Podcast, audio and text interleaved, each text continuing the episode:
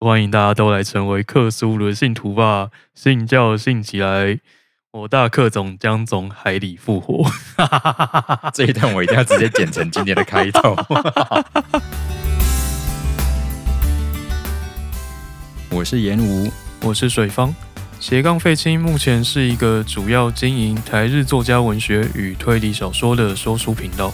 偶尔也会不定期的聊一些生活当中的经验与时事，期望能够透过声音与大家分享最近看的新书或者经典作品，以及我们的一些个人观点。那我们就准备开始喽。欢迎收听斜杠废青，我就废，大家安安。呃，三级警戒又过了一周啦，这样生活也默默过了一个多月啦。不晓得听众朋友适应的怎么样呢？严武觉得自己能够身心健康的撑到七月吗？目前哦，目前我就会感觉到我的体重好像嗯、不出门之后更容易上升了呢。我可以理解了， 对，我可以理解。是，虽然说就是没有办法去外面，嗯嗯，不论是咖啡厅，因为之前会有点习惯去咖啡厅去对啊对啊，写东西，嗯，然后或者是还有打球的部分之类的，对也没办法打球，嗯但是也没有练唱，对，什么都没有。对，然后练唱完有的时候是会吃点东西啊，对了，练唱是一个还蛮消耗的一个活动，好，对，所以这些活动全部都拿掉了之后呢，就发现我的体重好像特别容易上升，可能就是所以我自然增加吧，自然增加。所以我大概从这两个礼拜开始，就开始有在调整我的，就是每天摄取的热量跟营养 这样。哦，突然间变健身 健身小达人，我也没有在健身啊，就只是吃因为健身教练都跟你说，就是七成就是控制食物。是啦。然后目前看起来是有缓慢的下降，大概 哦，零点五到零点八公斤之类的 OK 范围。对哦，有这样就是好事。对，那如果这样子来说的话，除了体重这一点，其实因为花费是变得比较少啦。真的会变很少。然后正常来说，撑到七月应该，我个人是没什么问题啦。嗯对啊。 OK OK，那也希望正在收听节目的朋友们都能平安撑过这波疫情啦。那话说，未来即使大家都打了疫苗之后，这样的生活形态还是有可能会变成一种日常这样子。那对一些比较辛苦的行业的朋友们来说，呃，我觉得可以说是一种像是凌迟一样的世界末日吧。那痛苦的时间会拖了很久，但是又没有办法呃立刻痛快的死掉之类的。痛快的死掉是怎么回事？就是不用，就不用撑那么久。 是我个人就是追求一个痛快的死掉。 好哦，那演武会觉得这一个多月或这一年多下来，会有一种末日感吗？其实对我来说，嗯，从一些记录上面来看，我会觉得我个人的感觉是还好。嗯，我那也觉或得那或会许也因为我的职业本身就是不太会受到疫情影响的一种，嗯，嗯就是不管疫情怎么样，至少我的薪水还是有可以保正常障拿的到一。种，对，就是还是可以正常的工作。是那但是为什么我会这样子讲？我觉得末日感的话还好，主要是因为我个人觉得像这种病毒还可以被疫苗控制，对了，对，可以被疫苗。那顶或许它以后会变得像是流行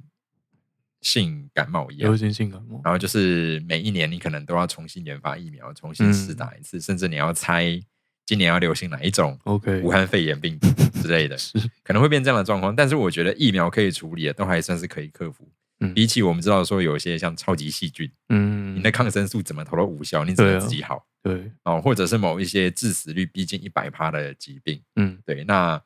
比起这种更可怕的疾病，它大流行的话，那应该才真的是末日。是没错，我个人是这样子去想啦，嗯所以我个对于目前这个来讲，呃，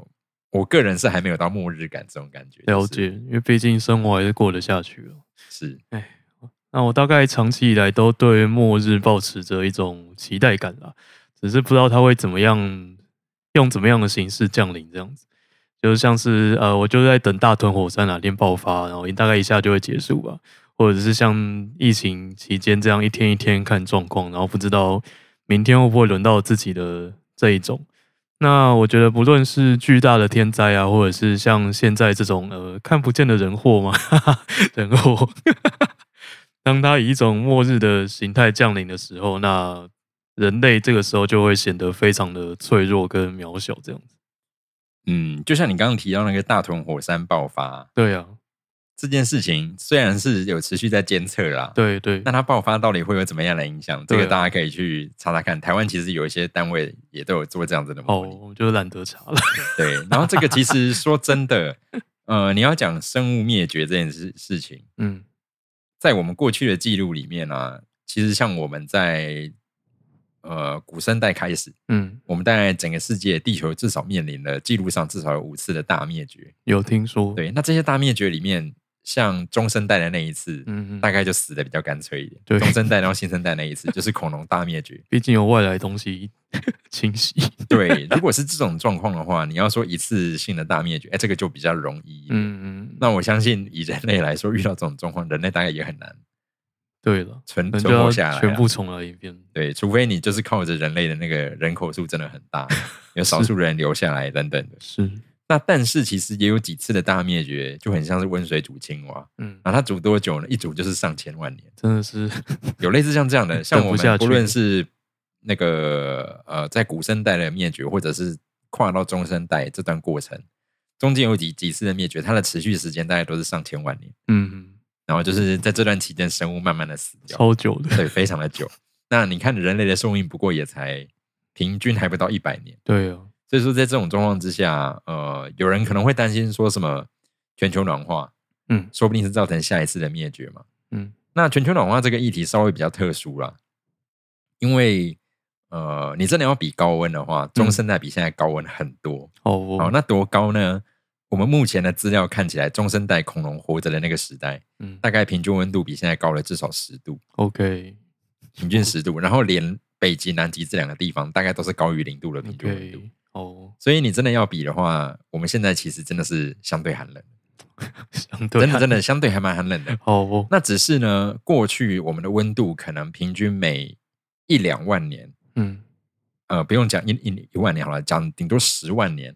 可能全世界的温度才有可能两到三度的小幅度的变化。嗯嗯，但我们现在却是在计算一百年之内是不是是会上升两度。是，所以你真的这样来看的话，我们现在比较担心的是，我们的暖化速度会不会是在历史上面突然变得非常快的一嗯段？嗯嗯，那这个这么快的速度会不会有什么样无法预期的状况？这个就是我们现在可能还不知道的。了解。是，哎，扯得有点远，好 那我们 OK 今天的主 OK 题 OK，对也是一种末日啊，还行还行。是哦，那跟就是地球现在是现在是多少年？四十六亿年嘛，四十六亿。呃，对，好，太好了。那跟地球四十六亿年的寿命比起来嘛，那人类虽然目前自视是万物之灵，但不过我们也才几千年历史而已。不管是在地球上啊，或者是在太阳系里面，或者是在更广阔的宇宙中，只能说是比尘埃还不如的存在这样子。那我们根本没有办法知道，在我们熟悉的地球环境之外，到底有没有隐藏其他的未知生命啊，或者是当我们与其他未知生命体相遇的时候，又会是怎么样的情况？嗯，你觉得这个世界上有外星人吗？应该是要有吧？ 怎么怎么怎么说呢？怎么说？对啊，你的感觉是什么？因为宇宙太大了， 是，这样讲话好像柯文哲。然后突然一言不合就 diss 起来了，好哦，最近听柯文哲记者会太多，觉得、 啊，觉得很烦。这么辛苦，对啊，不过他终于不开记者会了，觉得很开心。 好哦，这么没有动摇，对一下子就不开了。对啊，那个，你如果问我的话，我也会觉得应该要有，应该要有？吧？对啊，不然如果宇你宙知都道空这个的。宇宙我们所观察到到底有多大的状况，嗯，你光是一个银河系里面就有几亿颗的恒星，是那除了银河系又有千千万万个 像银河系一样的东西。是，是啊，那只是你今天不同的生命体要相遇的话，其实相对来讲，它有很多要克服的因素啊了。是，对，那我们今天要介绍的这个主题啊，就是在大概二十世纪初期的时候，美国有一位作家叫做 Lovecraft，嗯，那中文的话会叫做什么洛夫克拉夫特。呀，洛我夫个人克觉拉得夫这个实特，嗯在是有够难念的，你念快点就变 Lovecraft。对，所以我们就直接叫他 Lovecraft 就好 OK 了 OK， 对，那与他的好朋友们嗯，一些快乐小伙伴，对对，然就后开始是想象，就是在地球的某个角落或者宇宙中的某一个时空当中，嗯有着人类未知的存在。然后在那一个异世界的空间里面，然后可能就发出了某些毛骨悚然的怪异声响啊，出现我们人类从来没有看过的颜色， 嗯哼，或者各种奇怪的黏液触手，然后我们不知道的样貌，没不知错道的形体，是，然后用一些我们人类从来无法想象的方式，嗯，然后存在，然后不小心就把人类杀死。是，然后所以说，呃，我们都说那个好奇心会杀死一只猫嘛，对，但其实换句话，换个角度来说，人类其实也是很类似的存没在。错，人类一直派就是奇怪的机器往太空飞去，其实这个就是科学家的，嗯你要有好奇心才能够在科学的路上不断的研究哼，没下去。错了，对了，对，你就这点了。所以你会发现，其实，在 Lovecraft 的作品里面，通常第一个发现奇怪的事情，然后很早疯掉、死掉的，好像嗯几乎都是科学家。没错，因为科学家才有机会接触到他们， 因为一般资质驽钝的人类，嗯，基并本不会上没有发办法现，发现他们。对， 只要先请科学家们就是站上前前线，对，当做祭品。没错。好哦，那这些科学家们看到了不该看到的东西呢，就会陷入永无止境的疯狂，这样子。这就是我们今天要介绍的克苏鲁神话。 终于要介绍克苏鲁神话了，期待很久了，对不对？真的，大概从第一季就已经有一定有想过要做这个。没错。OK，本人的宗旨 啊，克苏鲁神话呢，就是在讲述人类的渺小，然后人类面对未知事物的无助，以及看到未知事物之后产生的无以名状的恐惧。那今年可以说是台湾的克苏鲁神话元年啦，就是一大堆的相关翻译书籍还有原创作品出现这样子。那之前都只能看中国的简体翻译啊，或者是遥望日文版。那突然间大家一口气出了繁中版，真的很惊人。那这大概就是克苏鲁神话所谓的呃，就是繁星运行到正确位置上的时候吧。是这样子用吗？是这样子 用吗？对，就是传说中，就是星星位置对了的时候呢，克苏鲁就会从海中觉醒。好的，请问我们的维维老师有没有从新版上面看到这件事情？ 笑死。OK，好的，不不过对我来说，其实呃，在这几年跟你比较熟之前，嗯其实我几乎都没有我可以接理触过解所谓的一克般苏人鲁的确是不太会 接触克苏鲁。对，而且因为你之前的一些经历，像是有在桌游之类的，嗯，嗯嗯，所以后来我反而第一个接触到比较有克苏鲁元素背景的东西，反而是在桌游上，嗯嗯，因为有很多的桌游作品，对啊，像那时候碰到那个叫全球惊悚，对对，全球惊悚，是对，第一次玩的时候觉得还好，结果第二次认真玩下去，发现这也是也是一个心很累的游戏。是没错，毕竟是合作游戏，然后又要对抗外星生物， 是，很累。然后不小心就会死掉。没错，没错，他们毕竟是很厉害的 远古众神们。是，嗯那我一开始也是从桌游开始接触克苏鲁作品。那除了刚刚演武提到的那个全球惊悚之外，那我最早是从《魔阵惊魂》开始玩的，然后它是以阿克汗小镇，或者是有人翻阿卡姆小镇当做背景。那邪神即将要降临在这个小镇上面，调查员也就是玩家们要想办法在邪神降临之前阻止悲剧发生，然后要一起拯救世界，是一个蛮经典的角色扮演加合作游戏。那另外还有同样背景的一款叫《疯狂鬼宅》，《疯狂鬼宅》它是把这样的场景搬到一栋房子里面，在房子里面发生了很多诡异的事情啊，然后玩家一样要阻止最高最糟糕的事态发生，想办法让邪神不要降临。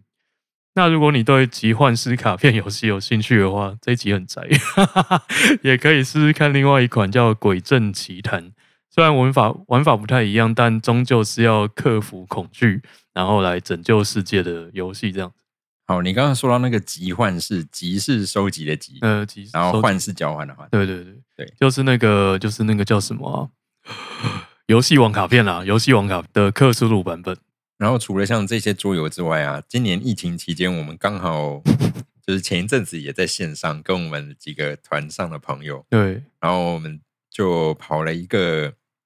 由克苏鲁为背景的，嗯，一个呃 TRPG 的剧本。对，呃，TRPG 就是真实的角色扮演，对，真实角色扮演，对没错。然后算是一个还蛮有趣的过程，啊哦因为这是算是 OK 我们第一算是我啦，我个人第一次跑嗯 TRPG，、是，好，那这边跟听众朋友介绍一下，就是我们提到的这个跑团游戏。那先介绍一下 TRPG，呃，就是电脑游戏 RPG 的前身以及现实版这样子，就是玩家们坐在一起面对面一起创角色。那因为疫情的关系，我们是在线上玩了， 对。那之后由那个 GM 或者是 Keeper 来带大家进入游戏剧情，然后玩家就可以自由自在的发挥，做自己想做的任何事情，那不会受到电脑的程式的限制，这就是所谓的 TRPG。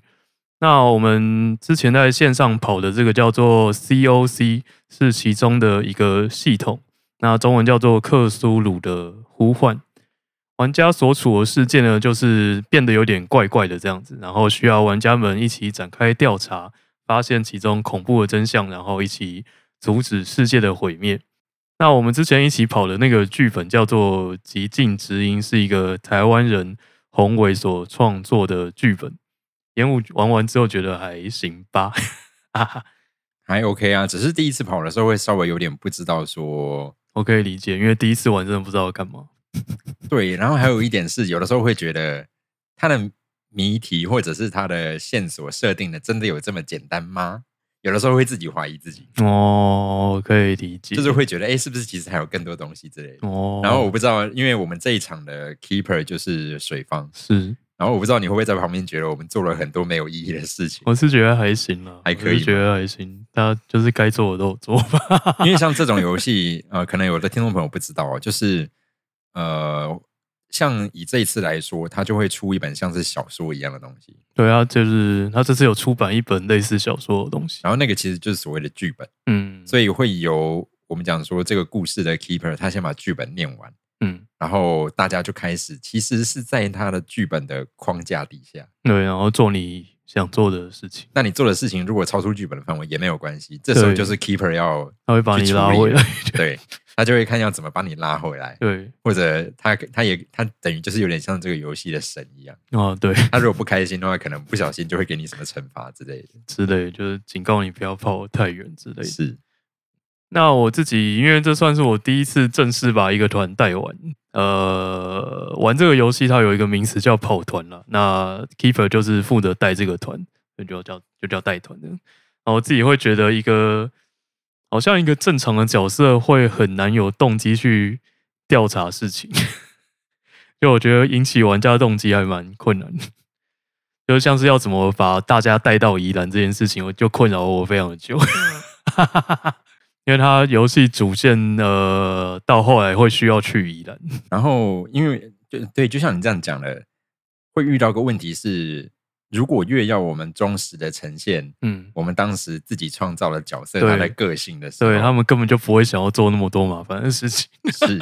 而且这些人可能像这次的角色里面，可能只有我是只有我我的角色是比较有科学属性的，呃， 那这种个状况心理学家也算是有，往心理学家也算有 对。除了我们两个有点科学属性的哦，可能你要讲说他有动机想要去探究这些事情就嗯合理。对， 那像我们这次有些角色就真的是就是一个、嗯不太可能会有这些动机的，对但是你其实就等于是有要有点半强迫说服自己，对要为了推动剧情。所以其实我会觉得，有的时候代入感不见得可以那么的嗯强烈，嗯，有的时候啦，对啊，我觉得可能还是就是，如果你想要参与这一类游戏的话，就可能呃探索这件事情，你可能要内建在角色的里面，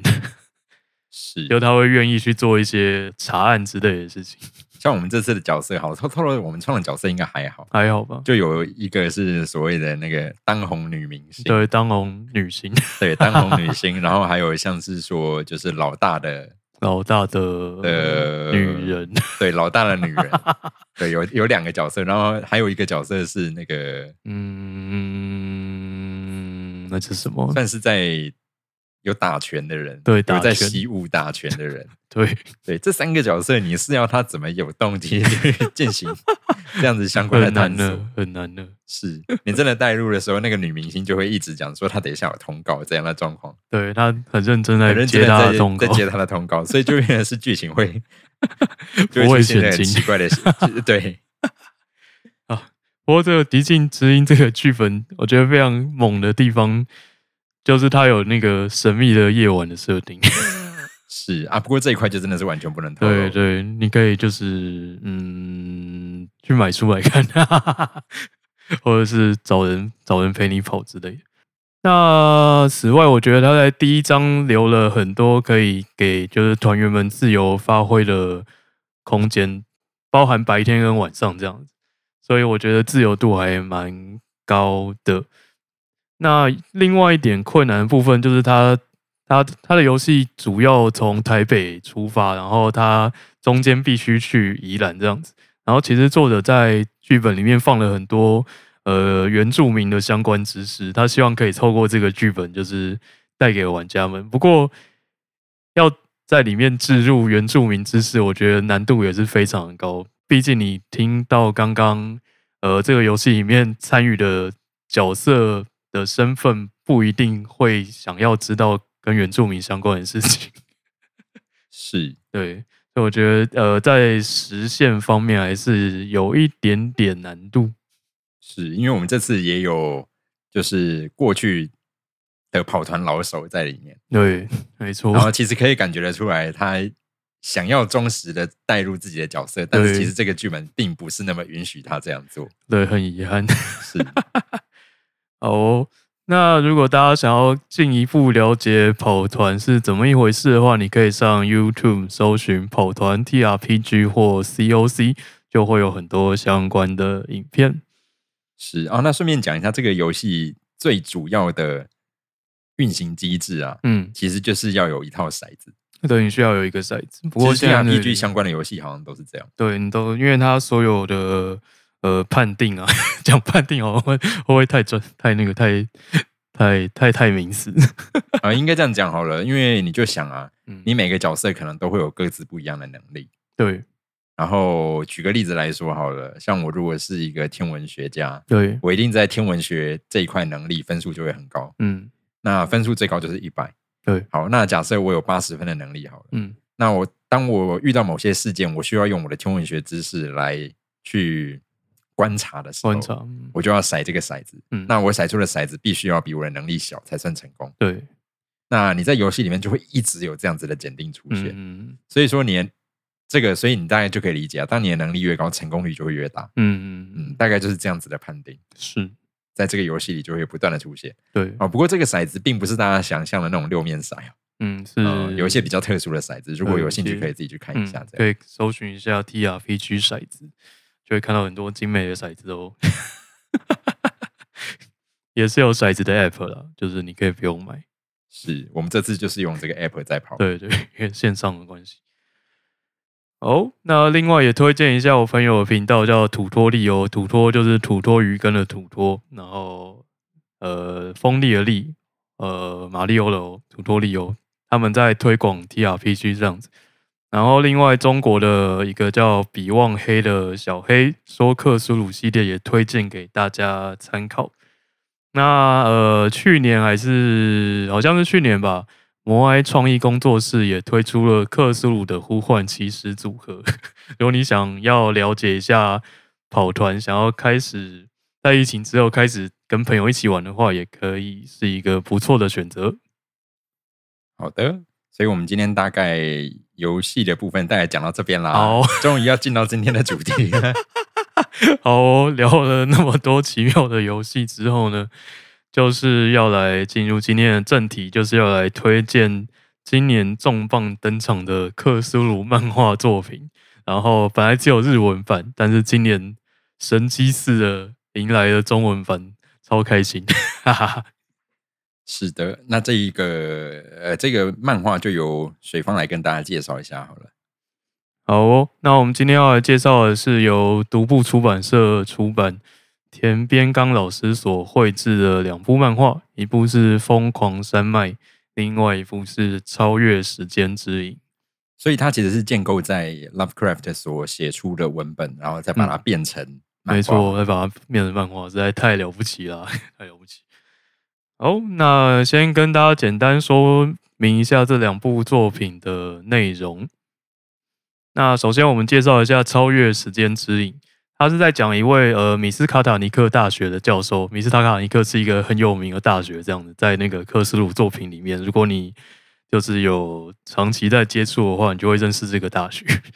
那有一天呢，这个教授他在课堂上忽然昏倒了，然后醒来之后却变成了另外一个人，就是他的心智不知道怎么了，然后忘记了他之前的身份这样子。然后他开始积极学习各领域的相关知识，到世界各地进行神秘的考察活动。那到了五年半之后呢，他又再次的昏迷，醒来之后恢复到原本的人格，却开始每个晚上做噩梦。那在噩梦里面呢，他好像就是游走在一个巨大的建筑物里面，然后它的外形好像也不是原本人类的样子，看起来像是一个呃锥状体，而且有触手和复眼的奇妙生物。然后 而且好像还有各种颜色，对不对？颜色吗？颜色？印象中我好像有看到它有颜色的叙述。哦，有有有，好像是有。OK，反正是一个很酷的生物。那它变成那个生物之后呢，在那个巨大的建筑建筑物里面进行神秘的文书工作，这样子。那他每天深受噩梦还有那五年半的空白所苦，花了好几年时间，好不容易说服自己，那应该是某一种解离性人格的心理疾病，还为此发表了一篇论文。那没想到有一个澳洲学者看到论文之后呢，却寄来了他梦中所看到的那个巨大建筑物的遗迹照片，然后迫使他只好前往澳洲来来看看到底是怎么回事。于是他就发现了不应该被人类知道的恐怖真相。那这个是超越时间之影的大概的剧情。那我之前还有呃，也有跟水方借到那个《疯狂山脉》的嗯漫画。那《疯狂山脉》的话，相对是在讲一支南极的考察队，嗯然后他们在那个南极大陆上发现了未知的黑色山脉，然后呀，各种奇怪的遗骸，然后星星的形状啊，嗯哼，各种奇怪的东西在那边。然后，呃，考察队的成员就在搜索的过程当中，发现了很多在人类出现以前就已经存在的超古代文明。呀，然后那些海星形状头部的触手生物，他们就会有更多更惊世骇俗的举动，呀然后不小心就把人类杀掉之类之的，类的，对。就会出现在这个作品里面。呀，蛮酷。那就跟我们在开头所提到的那样，那克苏鲁神话它反映的就是人类本能性的对于未知的恐惧。那像是书里面人类面对未知的南极大陆还有澳洲荒野的时候啊，他们所产生的两种互相矛盾的心情，那就是害怕以及人类无止境的好奇心。那这两种情绪互相僵持消长之后，究竟会不会去碰触不该碰触的事物，那就完全取决于角色当时的一念之间。那我们回到比较日常一点的例子来看哦，小时候我们对这个世界还不够认识的时候，呃，晚上睡觉的时候，你可能会觉得黑暗中会有东西啦，或者是去到一个陌生的新环境的时候，会觉得受到威胁等等。我觉得在广义上来说，也算是某一种呃具体而为的恐惧这样子。那就像你刚刚提到具体而为的恐惧这件事情啊，我就在想，呃，一个小小的题外话啦，嗯像我们以前在课本上面，嗯，呃，水方跟各位听众朋友不知道有没有看过一个图片，嗯它可能是横跨了两页的版面，然后再画所谓的太阳跟我们八大行星是就是太阳系的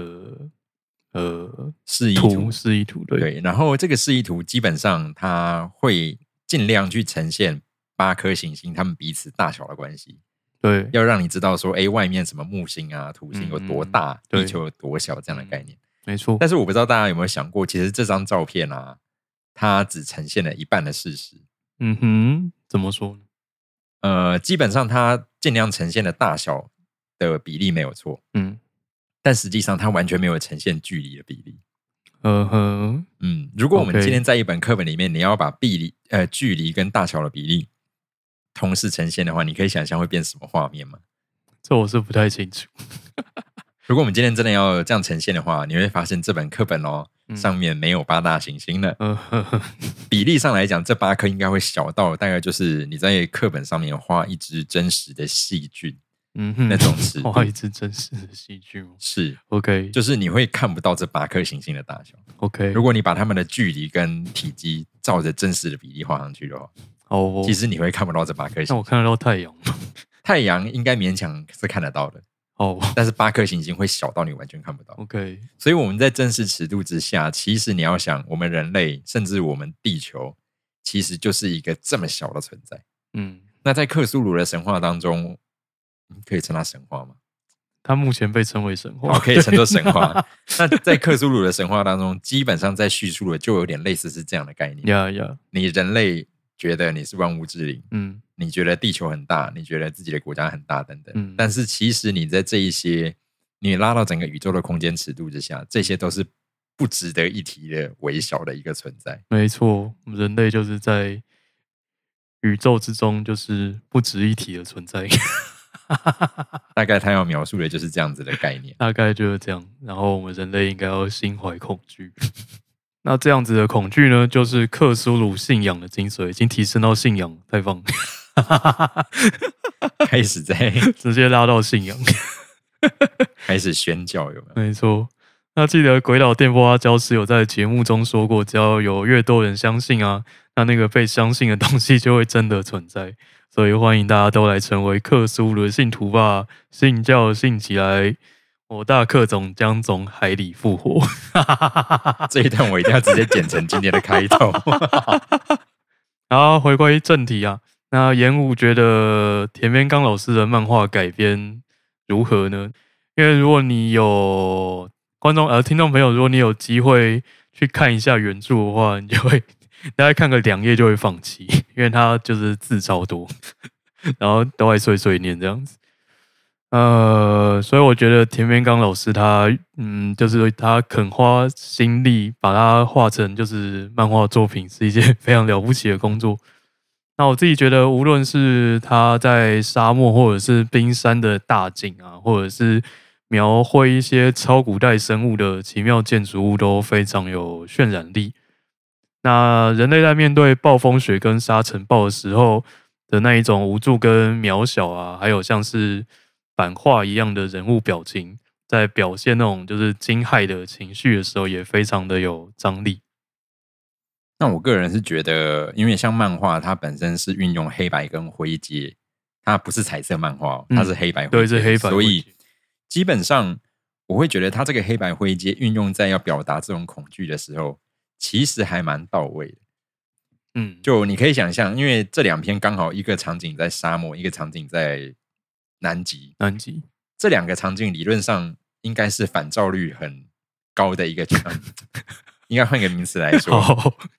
就是它相对来讲都偏向浅色， 对，就是很亮，应该是要很亮的颜色。很亮，那这个很亮的颜色，它却用了大量的黑色来呈现。嗯，很厉害，所以它当它用了很多黑色来呈现这种明明是很亮的场景的时候嗯，在你视觉上，你就会感觉到从当中主角的观点，嗯他已经察觉到这一片雪地跟这片沙漠有一些不太对的地方。对，然后会有一种视觉上的压迫感，是，然后用那些灰阶处理，就可以把它巨大嗯，跟不寻常的地方都表现出来。没错，我觉得蛮厉害的。那我觉得田边老师最厉害的是能够把抽象的文字叙述转化成惊人的形象。那我在这边偷偷举一段关于远古种族的描述给大家听，然后大家听完应该就会了解到，把它画成绘画是多么了不起的一件事情。 好，偷偷念一段。这些生物全长八英尺，拥有五道棘状物的筒状躯干有六英尺长，躯干中央直径则有三英尺半，身体末端直径为一英尺，体色为暗灰色，身体富有弹性，质地非常坚韧。七英尺长的膜翼颜色与躯干相同，被发现时呈折叠状，能从棘状物之间的沟槽中展开。翅膀骨架呈管状或线状，颜色为淡灰色，翼间有开口。展开的翅膀有锯齿状边缘，在躯干中央圆周的周围呢，位于五道斜板般的垂直脊状物中心，长了五条弹性极强的淡灰色手臂或触手。发现时都紧紧缠绕在躯干上，但展开时最长能超过三英尺，看起来像是原始海百合的触手。单只触手茎干的直径为三英寸，延伸六英寸后则分支为五条腹茎，每条腹茎又在八英寸后再度分支为逐渐变细的小触手或卷须，因此每条茎干上都有二十五条触手。不啦不啦，他描述远古种族的外形呢，描述了大概三页吧。用三页这样子的文字在描述外形。对，你然后光你刚刚讲个两句，我就已经开始无法想象了，你知道吗？对我我也是对无法想象，漫画你只需要一页呢。是，我们真的很感谢田边刚先生。你这样子念起来之后，我突然更加觉得这个漫画家真的很了不起。好了不起，他把它画出来了，是太了不起！而且他一画出来，你就会记得，因为那个形象还蛮就是很厉害。没没看过的。对， 很酷、啊。 OK，好哦、那如果你想知道他到底长什么样子，那就去买来看看吧。像我们之前在跑团的时候，也有提到像是什么月兽啊、嗯米哥啊、呀变种休格斯、一啊、些奇怪的生物一，些奇怪的东西。那这种这个状况之下，对啊，如果现在在漫画里面有看到嗯嗯，我就会认识图片的话，他。就会就会真的去认识这个东西了。呀呀呀！像我像现在呃还没有看到什么月兽之类的这样的东西的时候，其实就会每个人各自想象可能会不太一样。，对对对，有图就会有比较一致的画面。 啊，另外就是关于克苏鲁神话的文字风格啊，听刚刚那一大段就可以理解了吧？反正它整篇都会长那个样子，它就会无尽的碎碎念给你听。 就是用了非常细碎的形容对，还有名词没错，去堆砌成他要描述的样子。对对对对，我相信那个 Lovecraft 他本人脑袋中一定是有画面的，一定有吧问？题是他把这个画面他不会画，他就只用文字把它写出来。他写的太详细， 很像解剖学教科书。是，哦，那他就是这样子，就是堆砌文字来营造一种对于未知的恐惧吗？ 对。那除了那个他会巨细靡遗的描述未知生物的样子之外，他其实对于人物遭到底实际上遭遇到了什么，他其实只有很暧昧的带过去。因为克苏鲁的核心精精神就是，如果你真的知道发生什么事的话，那你就会陷入无尽的疯狂， 就会分掉。对，就会疯掉啊，对，所以毕竟主角要告诉你这个故事，所以他本身没有办法疯掉，所以他只能暧昧的带过去，就是察觉到了异状，对对对，但是在分掉之前，嗯，有及时的抽手。，对，然后他就只能一直告诉你说，就是千万不要去某个地方哦，不然就是会碰到很恐怖的生物哦，然后多恐怖我也没有办法很确实的告诉你这样子。就是无以名状。 呀呀呀！ 没错，这就是无以名状的克苏鲁啊！ 所以我觉得要很感谢，就是漫画家跟电玩游戏的作者们，他们帮我们完成了视觉化的工作。因为老实说，你刚刚那段文字，我听完之后，我不会想去找这本书来看。嗯，我懂，我懂。。这个太太过于比比比百科全书还要 这更琐碎真的没关系。如果你如果如果克苏鲁是你的信仰的话，你就可以把它拿来当圣经膜拜，你就可以买一本放在家里面，就是供在桌上这样。对，供在桌上。OK，那今天跟大家分享我个人超喜欢的克苏鲁神话相关作品。那除了独步出版的两本漫画之外呢，呃，堡垒文化出版社在今年一月也出版了《克苏鲁的呼唤：洛夫克拉夫特恐怖小说杰作选》。那在这本里面有收录《疯狂山脉》的这一篇短篇。那《奇幻基地》出版社在六月的时候也再版了繁体中文版的《克苏鲁神话原著系列》，那预计在七八月的下两册也会陆续上市。然后前面提到的跑团剧本《极静之音》嗯 （The Sound of Silence） 嘛。 Yep 然后如果有兴趣的话，听众朋友也可以去 Google 这个书名，然后作者是宏伟，嗯，就是洪水的宏，伟大的伟。 Yep 然后可以找到他的卖场。然后它虽然说是一本剧本，但听水方的叙述是当成小说来看，好像也蛮赞的。我真的觉得蛮好看的，对，可以买起来看。是因为我们游戏其实结束没有很久了。对所以在游戏结束之前，我们玩的人是绝对不可以去看那本剧本的。对，那你觉得如果你这辈子不会玩到的话，你可以买来看看，我觉得娱乐性蛮高的。那另外，如果你想要更深入了解克苏鲁神话的相关知识的话，也推荐给你可以看看奇幻基地出版的《图解克苏鲁神话》， 它是一个有体系的神话。图解 嘛对，啊，图解克苏鲁神话，它会带你认识就是各各各各各式各样有名的克苏鲁大神们。是就我所知道，它其实还有分成不同的派系跟阶级，对对对，它有一个嗯奇妙的宗教体系，就是什么股神啊， 对然后对，等古等的神，啊、外神啊，呃，对，反正很麻烦了。是 OK，你可以把它把这本《图解克苏鲁神话》当成字典或工具书使用哦。那最近台湾有一本叫做《无以名状：恐惧及猫的消失》也终于上市了，这样子，作者叫做雨辰，羽毛的羽，然后辰是嗯水字旁的辰，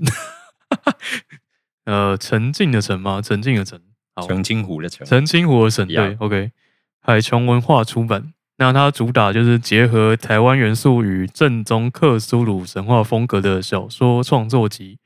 那或许会之后在节目中再跟大家分享心得。最近刚看完这样，